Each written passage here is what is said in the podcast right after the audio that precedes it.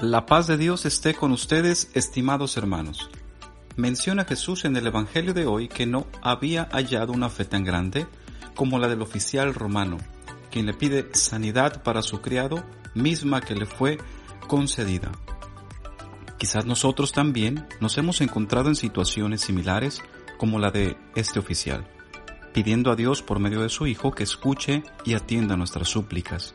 Pero será oportuno resaltar que la respuesta de Jesús no se realiza por el merecimiento que pueda tener la persona, sino por la confianza, por la fe puesta en su infinita misericordia. Habrá también que recordar que el hombre por naturaleza requiere tener fe, pero no solo en Dios, sino hasta en sí mismo, tener confianza que logra aquello que se propone, confiar en que las decisiones que toma son las mejores.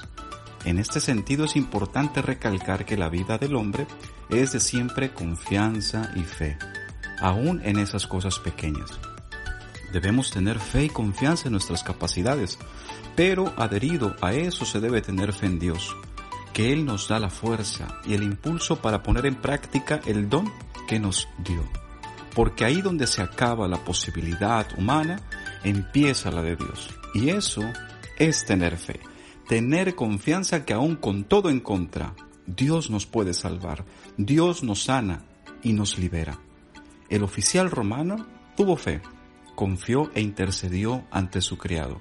A ejemplo de él, también nosotros, ante nuestras necesidades personales o de los demás, digamos una y otra vez con el corazón, Señor, no soy digno, pero confío en ti.